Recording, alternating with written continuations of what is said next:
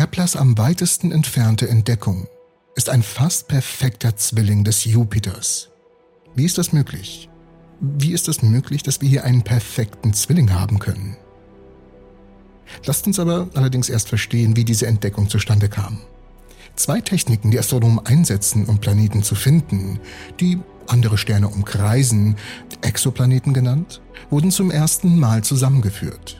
Durch die Kombination von Daten des Kepler Weltraumteleskops und Gravitationslinsen wurde ein Planet gefunden, der doppelt so weit entfernt von uns ist wie alle anderen mit Kepler entdeckten Welten. Zufälligerweise stammt er in den Merkmalen, die wir messen können, in bemerkenswerter Weise mit Jupiter überein. Und um das zu verstehen, müssen wir Folgendes beachten. Denn die Funktionsweise von Kepler bestand darin, das Licht von Tausenden von Sternen regelmäßig zu überprüfen. Profi- und Amateurastronomen durchforsteten die Daten dann nach regelmäßigen Helligkeitsabfällen, die auf Planeten hinweisen, die das Licht eines Sterns blockieren. Doch die meisten Sterne jenseits von etwa 10.000 Lichtjahren sind viel zu schwach, um solche Einbrüche in den Kepler-Daten wiederzugeben. Mit leistungsfähigeren Teleskopen können wir vielleicht auch Planeten in der Nähe des galaktischen Zentrums aufspüren. Aber in der Zwischenzeit hat der Doktorand David Specht oder David Specht von der University of Manchester mit einem alternativen Ansatz experimentiert. In einer demnächst erscheinenden Veröffentlichung in den, Gott jetzt festhalten, Monthly Notices of the Royal Astronomical Society berichteten Specht oder Specht und seine Mitautoren natürlich von einem Erfolg, der das Konzept beweist und eine neue Welt in unsere Datenbank einbringt. Eine Welt, die Jupiter eins zu eins gleicht. Aber wie kam das zustande? Da gibt es einen speziellen Effekt, der uns hier gerade hilft. Der Gravitationslinseneffekt. Da wird die Tatsache genutzt, dass sich das Licht um massive Objekte herum bewegt. Wenn ein Objekt groß genug ist, kann es wie eine Linse wirken und das Licht von einem weiter entfernten Objekt auf der Erde dann bündeln, während eine schlecht platzierte Masse natürlich dann die Sicht verzerren kann. Astronomen haben die von Galaxien erzeugten Gravitationslinsen genutzt, um viel tiefer in den Weltraum zu blicken, als es uns allein möglich wäre. Sie haben auch Exoplaneten durch einen Prozess entdeckt, der als Microlensing bekannt ist.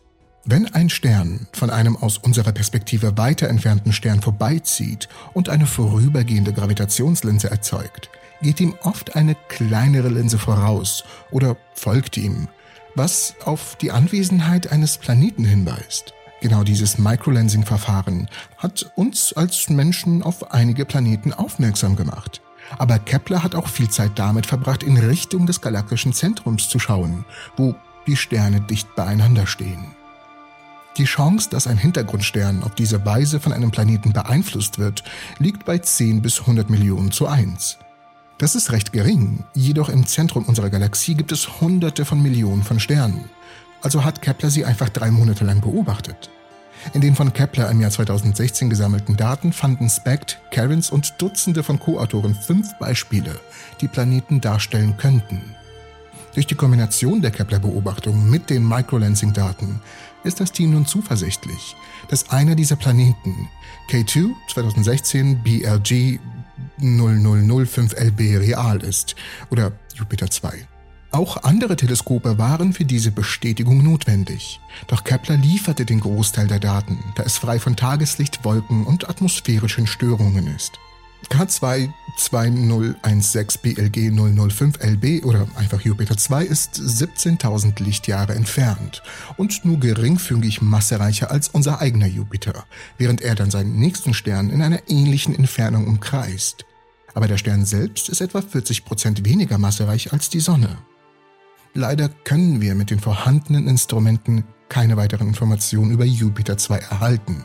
Aber der Fund ist ein seltenes Beispiel für die Entdeckung eines Planeten, der so weit von seinem Stern entfernt ist. Ein Bereich, wo sich üblicherweise Gasriesen auch bilden. Das ist äußerst interessant, denn mit den vorhandenen Methoden, die wir haben, lassen sich eher Planeten mit engeren Umlaufbahnen finden. Das künftige Weltraumteleskop Nancy Grace Roman soll mit Hilfe von Microlensing 1400 Planeten in Richtung des galaktischen Zentrums aufspüren, also in die Mitte der Milchstraße, darunter 100 mit erdähnlicher Masse. Davor ist allerdings das Weltraumteleskop Euclid oder Euclid, das zwar für andere Zwecke gebaut wurde, jedoch sich ganz gut eignet, Planeten auf diese Weise zu finden und besser als Kepler.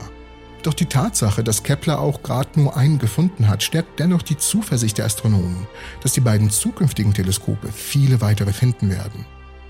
Doch was ist, wenn ich euch sage, dass wir mit der Technik des Microlensings sogar in die Zukunft schauen können?